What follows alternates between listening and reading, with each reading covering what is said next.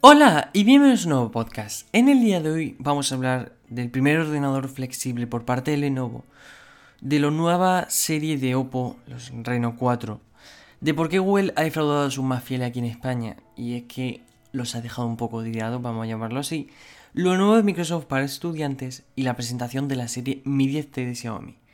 Bien, que sepáis que este podcast, el 90% vamos a hablar de presentación de esta semana. Básicamente, no sé por qué, pero ha sido la semana que ha pasado de, septiembre a octubre, ha sido la semana de las presentaciones. Había gente que lo llamaba, a este octubre lo llama el October Tech, ¿no? Porque parece ser que habrá presentación de OnePlus, habrá presentación de Apple, si todo va bien, y habrá bastantes presentaciones. Pero bien, esta semana ha estado copada, como dirían por Latinoamérica, de presentaciones. Conocemos nuevas cosas de Oppo, conocemos nuevas cosas de Google, nuevas cosas de Microsoft, nuevas cosas de Xiaomi y nuevas cosas de Lenovo. De eso, de todo eso lo que vamos a hablar hoy en un podcast que puede que se haga un poco largo, más de lo normal. Bien, Lenovo nos ha presentado su nuevo Lenovo ThinkPad X1 Fold. Es un ordenador, bueno, se ha convertido básicamente en el primer ordenador con pantalla flexible un panel OLED que se puede flexionar, al igual que vemos por ejemplo en diferentes teléfonos como el Samsung Galaxy Z Fold o el Huawei Mate X. Podríamos decir que es una especie de híbrido entre ordenador y tablet, ¿no? ya que tiene el contamos con un procesador Intel específico para este tipo de ordenadores y obviamente algo de un ordenador, pero también tendremos características que podemos ver en otras, en otras tablets como es la conectividad 5G. Eso sí, tenéis que tener en cuenta que si lo queréis con conectividad 5G y Wi-Fi 6, aumentará bastante su precio. Bien, como digo, Lenovo se ha convertido en la primera marca en tener el primer ordenador flexible. Es diferente a lo que nos estamos acostumbrados. Un ordenador portátil normalmente vemos un cuerpo en el que está el teclado, debajo está el procesador, la gráfica, eh, todos los puertos, etc. Y cuando levantamos la tapa del ordenador vemos la pantalla. Pues bien, deshaced un poco ese concepto. Imaginaos una tablet que se puede doblar a la que a esa tablet se le puede conectar un teclado, como muchas tablets, como por ejemplo un iPad, por poner un ejemplo. Y entonces esa tablet es como si cogiésemos la pantalla del ordenador y la sacásemos.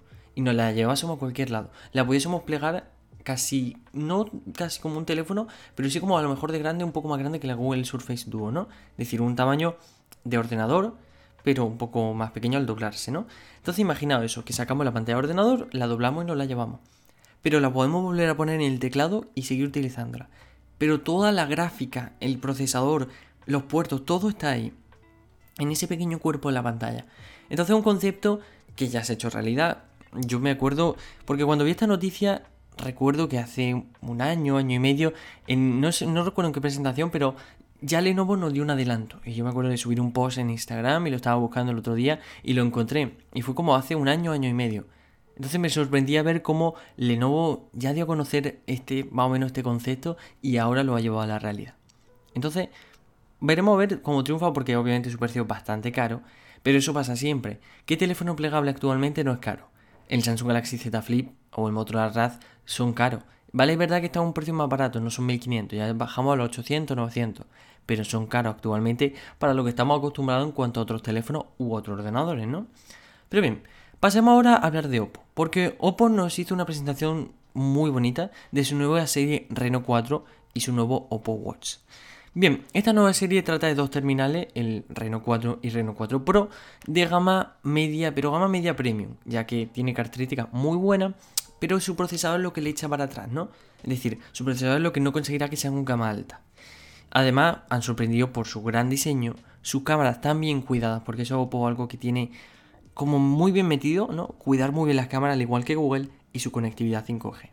Bien, os voy a hacer un pequeño aquí resumen para no aburriros, pero tenéis que saber que cuenta con una pantalla AMOLED. Los dos teléfonos son muy muy iguales, pero a la vez tienen cierta pequeña diferencia. Por ejemplo, la versión normal serán 6,4 pulgadas y la versión Pro 6,5. Es decir, tendrán el mismo panel AMOLED, la misma resolución Full HD Plus, compatibilidad con HDR10 Plus también, pero la versión Pro crece 0,1 pulgada. ¿Veis? Un poquito. Ahora, cuenta con el mismo procesador. Y es que a lo largo de hoy de las presentaciones, bueno, de que hablo yo de las presentaciones, os daréis cuenta de que mucha gente está utilizando el Snapdragon 765G. Es decir, no tienen como aspecto de gama alta, pero cuando nos vamos a ver el procesador, vemos que es un procesador de gama media. Vale, vamos a llamarlo gama media premium. Un gama media podría ser un 730 o un 750. Pues un 765G es como un gama media premium, pero que sigue sin ser gama alta, ¿no?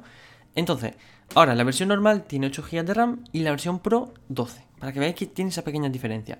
En las cámaras igual, ambos cuentan con el mismo eh, sensor principal de 48 megapíxeles. Ahora, la versión normal 8 de gran angular y la versión Pro 12 de gran angular. La versión normal cuenta con un sensor blanco y negro o monocromo de 2 y la versión Pro cuenta con un telefoto de 13. ¿Veis esas pequeñas diferencias? En la cámara se nota más. Pero ahora pasemos a una cosa bastante graciosa. La batería tiene ese pequeño, esa pequeña diferencia de 20 mAh. En la versión normal tendremos 4020 y en la versión Pro 4000. Para que veáis la poca diferencia, pero que lo tiene. Es decir, si nosotros comparamos versión normal y versión Pro, lo vamos a diferenciar muy bien si vemos la pantalla. Ya que otra diferencia que no se entiende, ya que tendría que ser al revés, pero bueno, en la versión normal tenemos una doble cámara frontal de 32 y 2 megapíxeles y en la versión Pro solo una cámara frontal de 32. Es decir, normalmente donde más cámaras hay, mejor RAM, como en este caso, mejor batería, precios más caros suele ser en la versión Pro. Pero en este caso Oppo ha dado la vuelta. La versión normal tendrá dos cámaras frontales, un poco más, un poco menos de batería y un poco más de RAM y un poquito más de pantalla. Y la versión Pro, es decir, es como darle la vuelta, ¿no? Normalmente la versión Pro sería la que tuviese más batería, mm, más cámara, etcétera. Pues no, aquí es como un poco al revés. Obviamente contamos con 5G, eso indudable, ahora mismo si hablamos de un gama media o un gama alta con características más premium, cuenta sí o sí con 5G, Bluetooth, Wi-Fi, 6, NFC y USB tipo C. Ahora, sus precios donde no hay esa pequeña diferencia. En sus precios hay una gran diferencia. Hablamos de 599 euros la versión normal y la versión Pro 799 euros. Bien, esto lo deja muy bonito la compañía porque dice, bueno, 500 euros. No, seamos francos. 600 euros la versión normal, 800 euros la versión Pro. Mucho, queda muy bien, 799, pero son 800. Eso quitando que no nos pongan gastos de envío si lo compráramos luego cuando salga por Amazon o lo que sea, ¿no? Es decir, que características, pues mm, cambian muy poquito, pero el precio sí que ahí se ve diferencia. Son diferencias de casi 200 euros, ¿no? Al fin y al cabo. Ah, oficialmente son 200 euros. Ahora bien, como digo, queda muy bonito decir 599 en vez de 600. Tú ves, es que esto era un... El otro día lo vi en una campaña de marketing, ¿no? Queda, no sé si os fijáis que los supermercados ponen 1,99. Uy, dice, 1,99. Te ponen 2 y dices, mmm, ya son 2 euros. Aquí pasa lo mismo. Si, por ejemplo, cuando me presenten los iPhone, digo yo, vale, cuestan 1000 euros. Dice, ostras, cuatro cifras, 1000 euros. Ahora bien, te digo, cuesta 999 son tres cifras. Eso es la mente humana que nos juega un poco en el sentido de que no es que nos juegue, ¿no? Es decir, la mente humana ve tres cifras y dice, ah, bueno, son tres cifras. Ve cuatro y dice, mmm, ya son cuatro. Entonces, esto es lo que os digo. 999 euros. Bueno, no es un precio tampoco tan caro. 1000 euros. ya son 1000 euros. Ya, es decir, para que veáis esa diferencia, pues aquí lo mismo. No hace falta cambiar de cifra, sino 599. Me decís, bueno, está más o menos ahí, como el OnePlus 8 o el Xiaomi Mi 10, más o menos en ese rango de precio. Ahora digo 600. Me dice, uff, 600, que ya por 600 podemos encontrar mejores. Y ha cambiado simplemente un euro. Pero esa es la, cosa que no, más o menos no es que nos engañen, ¿no? Pero que juega un poco con eso, ¿no? Con el 99 y con el 0. Es decir, si yo te pongo 99 te va a parecer siempre mucho mejor que si te pongo 0. Bien, como digo, también presentaron un Oppo Watch que la verdad eh, no lo vamos a comentar, pero está muy bien un precio un poco caro, también os digo. Cuenta con Wear OS, sus capas de personalización, de color OS específico para este Oppo Watch. Cuenta con una muy buena pantalla, eh, sensores SPO2, etc. Es un Oppo Watch muy bien equilibrado, pero del que ya hicimos vídeo, del que ya también hicimos podcast y no tampoco quiero volver aquí a hablar 20 veces más, ¿no? Bien, pasemos ahora a Google y el por qué ha defraudado a, a sus fieles, ¿no? Como he dicho. Bien, como digo, parece ser que fue la semana de las presentaciones. Porque para raro, para colmo, ¿no? Para así decirlo, se sumó también Google. Esa que hace presentaciones yo creo que dos veces al año, tres con suerte, pero bien, se sumó Google y tenía algo de lo que hablar. Mejor dicho, nos presentó su nueva gama media, gama media alta de terminales. Presentó los Google Pixel 4a 5G y el nuevo Pixel 5. Dos terminales que no terminaron de cuajar, ya que sus precios orbitaban sobre sus características. ¿Con esto que me refiero? Digamos que son precios más altos, la gente se esperaba, ven que son precios más altos de lo que son sus características, ¿no? Bien, Aquí hay una mala noticia y es por eso que ha defraudado a los más fieles y es que este nuevo Pixel 4 a 5G y el nuevo Pixel 5 no llegará a España. Y esto es una noticia que, bueno, para los que fueran super fan de Google y se hubieran comprado el 4A y estuvieran encantados o con, deseando comprarse el 5 o el 4A 5G, se van a tener que reservar un poco, o al menos durante un tiempo, porque de momento no van a llegar al mercado español. No se descarta que, no sé, el año que viene lleguen o lo que sea, pero actualmente no está en los planes de Google traer estos dos nuevos terminales al mercado español. Aún así, vamos a hablar de ello, ya que están muy bien, pero, como digo, su precio puede que orbite sobre sus características. Una cosa que siempre caracteriza a, a Google y es que sus terminales están siempre muy bien, sobre todo las cámaras, ¿no? Es decir, Google es de esa persona, bueno, es de esa empresa, mejor dicho, que ha sido capaz de mantener un sensor. Estamos viendo cómo el mercado en dos años ha cambiado de a lo mejor tener un doble sensor. Yo me acuerdo cuando me compré el Xiaomi Mi A2, yo veía un doble, era clavadito al iPhone X en la cámara, pero yo veía un doble sensor y decía, madre mía, dos sensores, que voy a hacer una foto. Y hacía muy buenas fotos, también hay que decirlo, pero tampoco era para tanto. Y ahora vemos terminales con seis cámaras, ¿no? Cuatro por delante y dos por detrás, como por ejemplo el OnePlus Nord. Es decir, vemos cómo mm, el, mercado ha cambiado mucho, pero Google no. Google ha sido capaz de mantenerse, por ejemplo, este Pixel 5, con un solo sensor trasero y con un solo sensor delantero. Pero ahora pasaremos al Pixel 5. Primero hablemos del Pixel 4 a 5G rápidamente. Contamos con una pantalla OLED, mucho mejor que AMOLED, mucho mejor que panel IPS que veremos más tarde, eso es más que obvio, ¿no? Pero contamos con un panel OLED de 6,2 pulgadas y resolución Full HD Plus. Hasta ahí muy bien. Ya sabemos que contamos con un panel OLED 60 Hz, es decir, no han subido la, la tasa de refresco, pero contamos con un panel OLED. Esto está muy bien. Pasamos al procesador y al igual que hablaba en el Reno 4 y Reno 4 Pro, aquí contamos con un Snapdragon también 765G. Entonces ya sabemos que no es un gama alta. Pasamos a un gama media premium, ¿no? Gama media alta, vamos a llamarlo ahí. Está ahí, ahí, porque sus características son muy buenas, pero no terminan de cuajar. En almacenamiento tenemos una única versión, 6 GB de RAM y 128 de almacenamiento, muy bien. Tenemos doble cámara de 12 megapíxeles como sensor principal y gran angular de 16, bueno, ahí más o menos. Mi cámara frontal o cámara selfie de 8 megapíxeles, bien. 3800 mAh, no llega ni a los 4000 de batería, pero al menos tenemos 18 vatios, tenemos la carga rápida. Tenemos obviamente 5G, Wi-Fi y Bluetooth. Todo ello otra vez nos la juegan por 499 euros. Seamos, aquí vamos a ser lo más francos posible y 500 euros. Por 500 euros tenemos un panel AMOLED que está muy bien, pero tenemos un Snapdragon 765G. Mm, tenemos una doble... Aunque hay que, hay que saber que Google siempre lo hace muy bien en las cámaras. Pero tenemos una batería de 3800 mAh. Y eso regulero. Pero tenemos una más que una doble cámara. Y tenemos 6 GB de RAM. Por 500 euros hay muchas más opciones.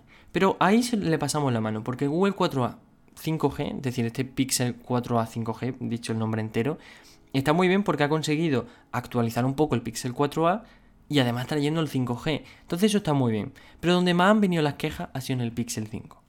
El Pixel 5 es un pelín más pequeño que este Pixel 4A. Es decir, si antes hablábamos de 6,2 pulgadas, ahora hablamos de 6 pulgadas muy poco. Terminal, si juntamos los dos terminales, la diferencia va a ser mínima, ¿no? Pero sí que hay que decir que es un poco más pequeña. Sus características son todas iguales. Cuenta con un panel OLED, la misma resolución, el mismo procesador, pero en este caso tendremos, en vez de 6, 8 GB de RAM. Y en vez de tener una doble configuración, tendremos una única configuración de 12,2 megapíxeles. Por su cámara frontal tendremos la misma configuración, un poquito más de batería, en vez de 3800 tendremos 4000 Continuamos con nuestra carga rápida, la misma conectividad, 5G, Wi-Fi, Bluetooth, etc. Y 629 euros. Eso en Francia. En Alemania salía por 619, etc. Pero bien, 629 euros. Lo que sería así, básicamente eso. 629 euros. Vamos a dejar el precio ahí.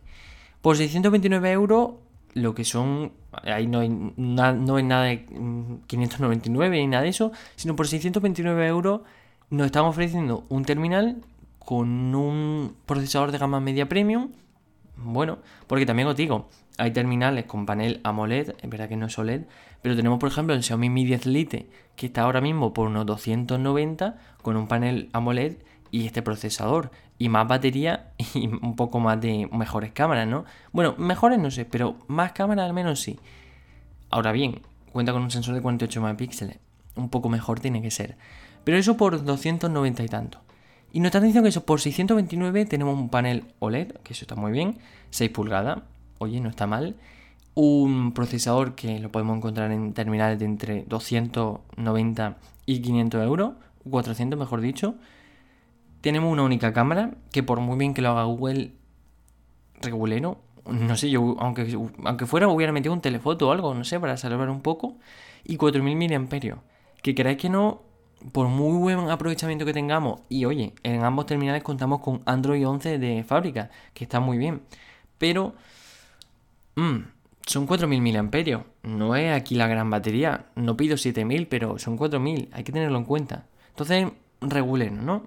Es decir, no sé. A mí personalmente y a mucha gente, este Pixel 5 no le ha convencido las características en cuanto al precio. Es decir, las características pueden ser mejores o peores, pero el precio es lo que adecua si el terminal está muy bien o muy mal.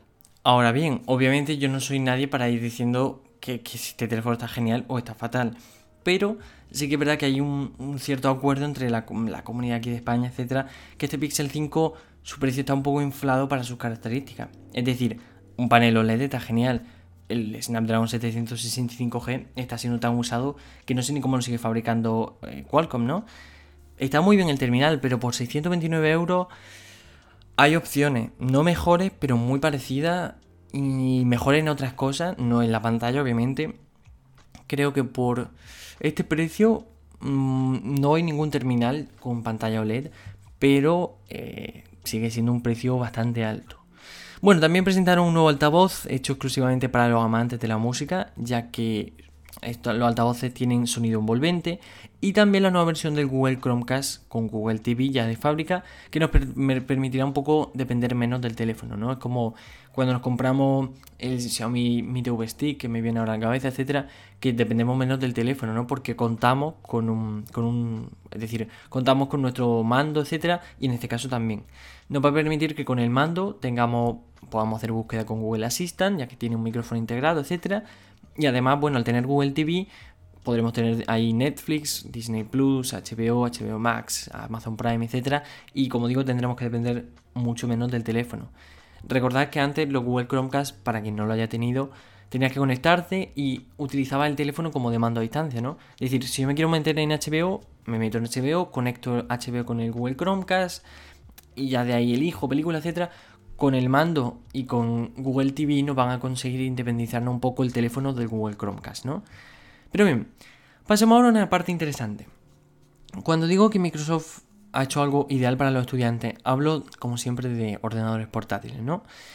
En esta semana tan loca de presentaciones, Oppo, eh, yo hasta pensaba, me levanté, me acuerdo, el 1 de octubre pensando que tenía la presentación del OnePlus y no era el 14 de octubre. Pero bueno, Oppo, eh, Xiaomi, Google, ya solo faltaba Apple esta semana, ¿no? Pero bueno, hemos visto que Microsoft también nos sorprendió, como digo, en la gran semana de las presentaciones con dos nuevas actualizaciones.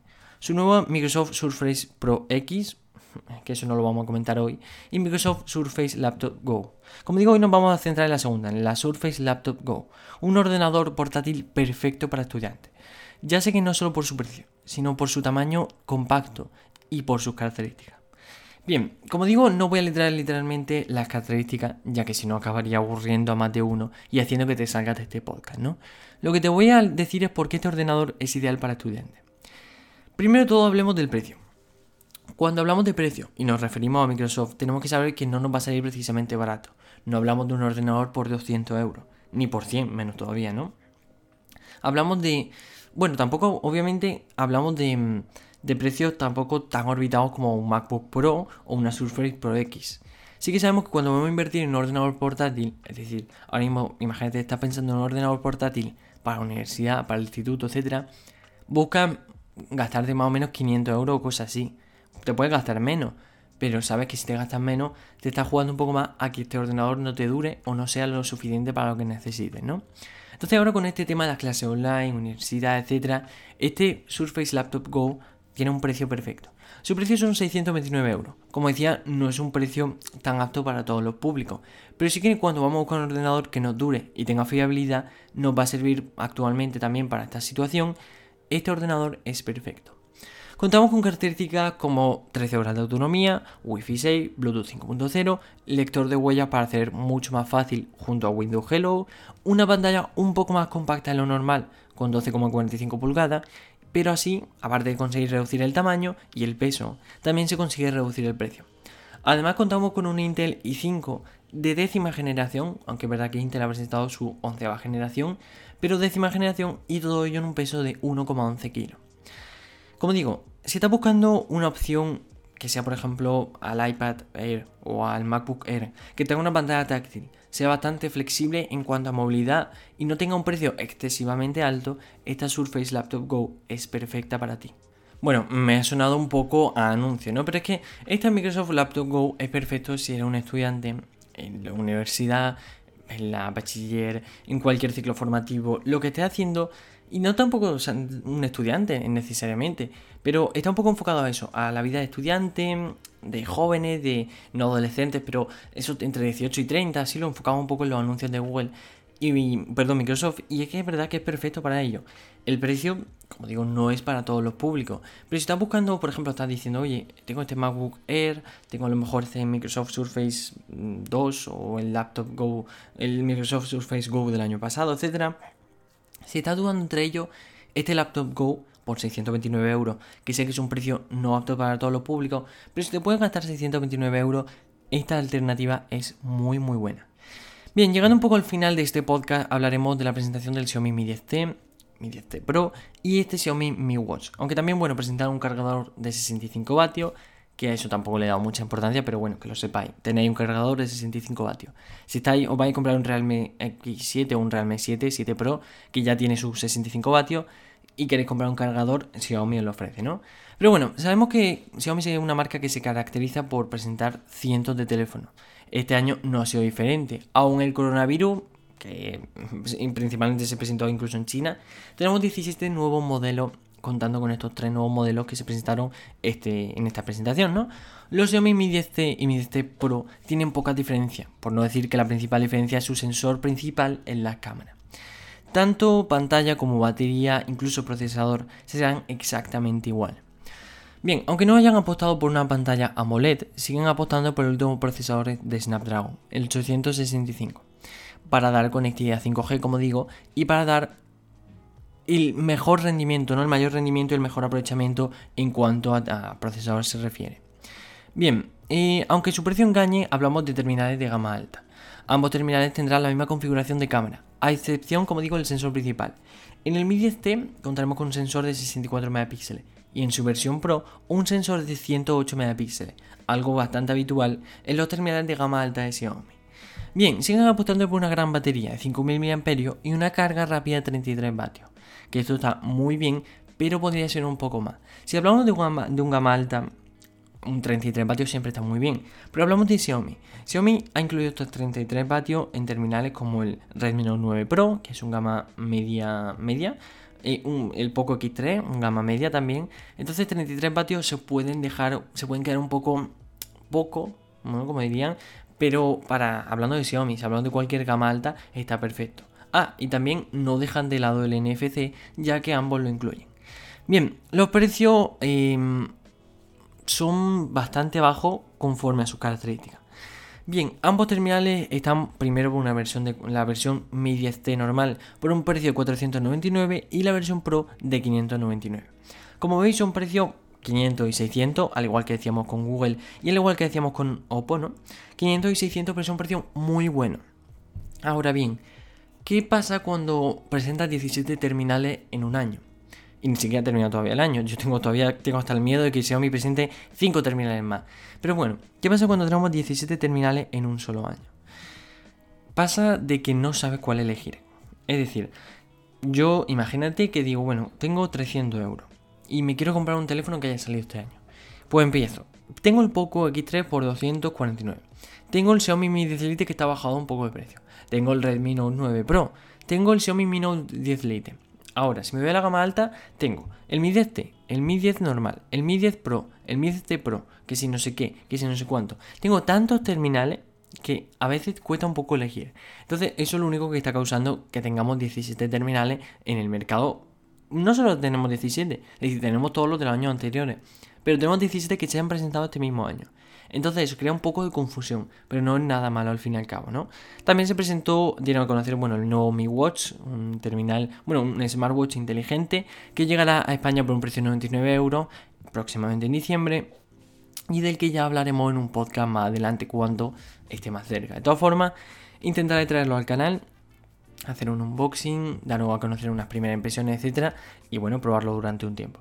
Bueno, también recordad que tenéis el unboxing del, del Poco X3 en el canal, lo tenéis ya listo.